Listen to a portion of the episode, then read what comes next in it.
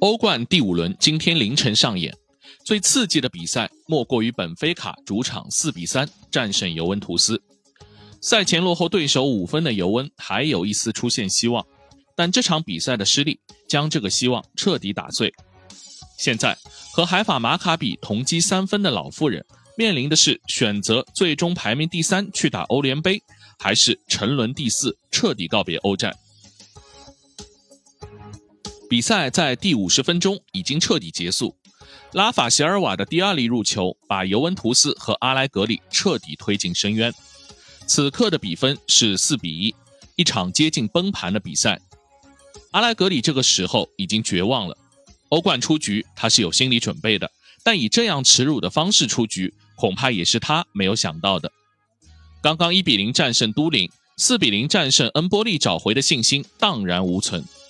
病急乱投医的阿莱格里先后换下了场上的大腿级明星博努奇、瓜德拉多、弗拉霍维奇、科斯蒂奇，换上的是十九岁的米雷蒂、十九岁的苏莱、十九岁的伊林。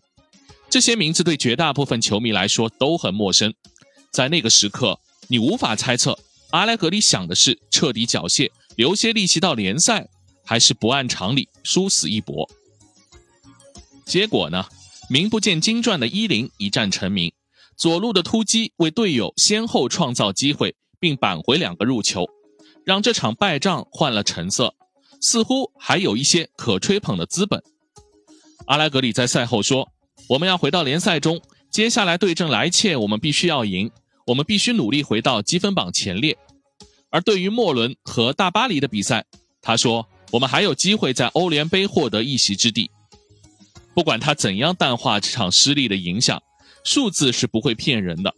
这场失利是尤文本赛季欧冠小组五场比赛中的第四场输球，创造了队史欧冠前五场的最低积分记录，也是球队九年来第一次欧冠小组出局。尤文图斯的滑落速度超出想象。阿拉格里是不是要为今天尤文的处境负责？不，他负不了全责。那阿莱格里是不是应该要下课？是的，他应该。阿莱格里下课最强烈的呼声是在上轮意外输给海法马卡比的比赛后。但是既没有合适替补人选，俱乐部也顾及前几次中途换帅的结果，他还是留任了。特别是在联赛两连胜后，恐怕阿莱格里短暂下课的概率很低。但是为什么还是要来探讨他是不是应该下课的命题？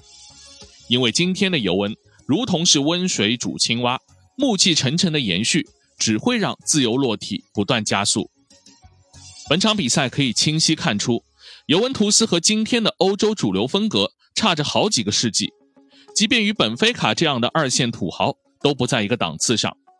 你可以说这是因为布雷默、博格巴、帕雷德斯、洛卡特利、迪玛利亚一众球星都不在场。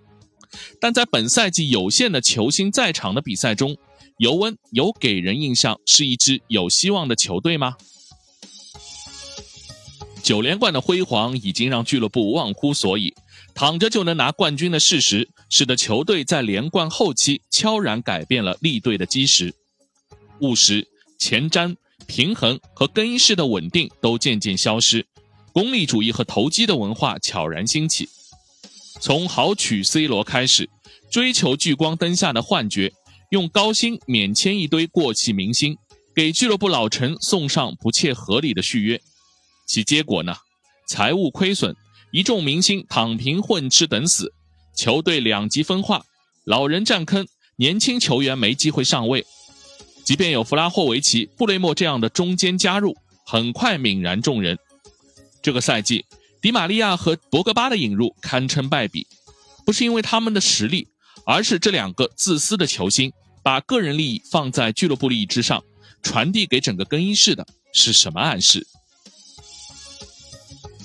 投机并没有结束，阿涅里钻营欧超，试图借新赛事创始为尤文获得先机，挤入一个在欧洲稳赚不赔的小圈子。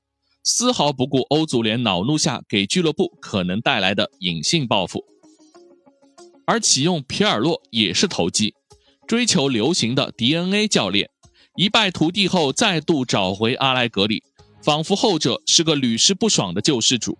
而全然不顾已经告别赛场两年的前主帅，是不是还能跟得上世界足球的大潮？尤文在欧冠出局，直接经济亏损总额接近两千五百万欧元。别忘了，都灵检察官仍在调查球队涉嫌通过做账获取利益的案件。在各种现实冲击下，球队要做好过紧日子的准备。种种负面因素下，尤文图斯到了需要洗心革面。彻底变革的时候，变革必然自上而下。